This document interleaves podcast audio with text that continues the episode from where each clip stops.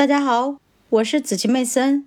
今天我将继续为大家阅读《投资者的未来》第四章：增长并不意味着收益，投资快速增长部门的误区。第二小节：科技。许多人认为那些开发出突破性新技术的公司会是最好的长期投资选择。然而，数据设备公司，比如微型计算机。斯佩里兰德公司、通用自动计算机生产第一台计算机，施乐生产第一台复印机和宝来公司生产第一台电子计算器的可怕亏损，却超过了微软、思科、英特尔、戴尔的巨大盈利。结果，投资于科技部门的收益仅仅达到了标准普尔五百指数的平均水准。如果不是因为 IBM。从1957年到20世纪60年代早期垄断电脑市场时取得了突出的业绩，该部门的表现甚至会落在指数后面。科技类公司的股票价格总是很高。在20世纪60年代初，由于投资者对电脑市场的乐观预期，科技部门的股票市盈率达到了56，是市场平均水平的2.5倍还多。该部门在1957至2003年间的平均市盈率为26，比市场总体水准高了整整十个百分点。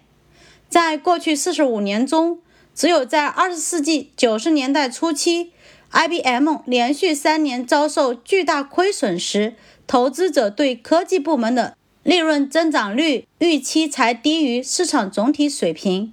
尽管许多科技类公司取得了较高的利润增长率，但是人们往往对他们抱有更高的预期，并将这种预期体现在股票价格中，结果导致了很低的收益率。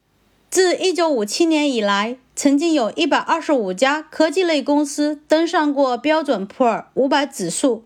在1999年和2000年。这一百二十五家公司中的百分之三十经历了灾难。一九九九年，指数新增的科技公司年收益率落后于整个科技部门百分之四，而两千年登上指数的科技公司落后于整个部门多达百分之十二。此外，科技部门作为一个整体，在一九九九年以后的表现落后于市场。许多新登上指数的科技类股票。如红道公司、Whitesea Semiconductor、Palm 和 GDS Uniface，价格下降了百分之九十五或者更多。能源和科技部门的泡沫尽管有许多相似之处，但也存在明显的不同。在科技泡沫中，对未来利润增长率过于乐观的预期导致股票市盈率如火箭般窜升。而石油部门的股价则从未达到如此高度，因为石油类股票的价格是随着利润的增加而上升。事实上，在泡沫鼎盛时期，占据部门主导地位的大型综合性石油生产商的股票市盈率低于市场上其他股票的水平。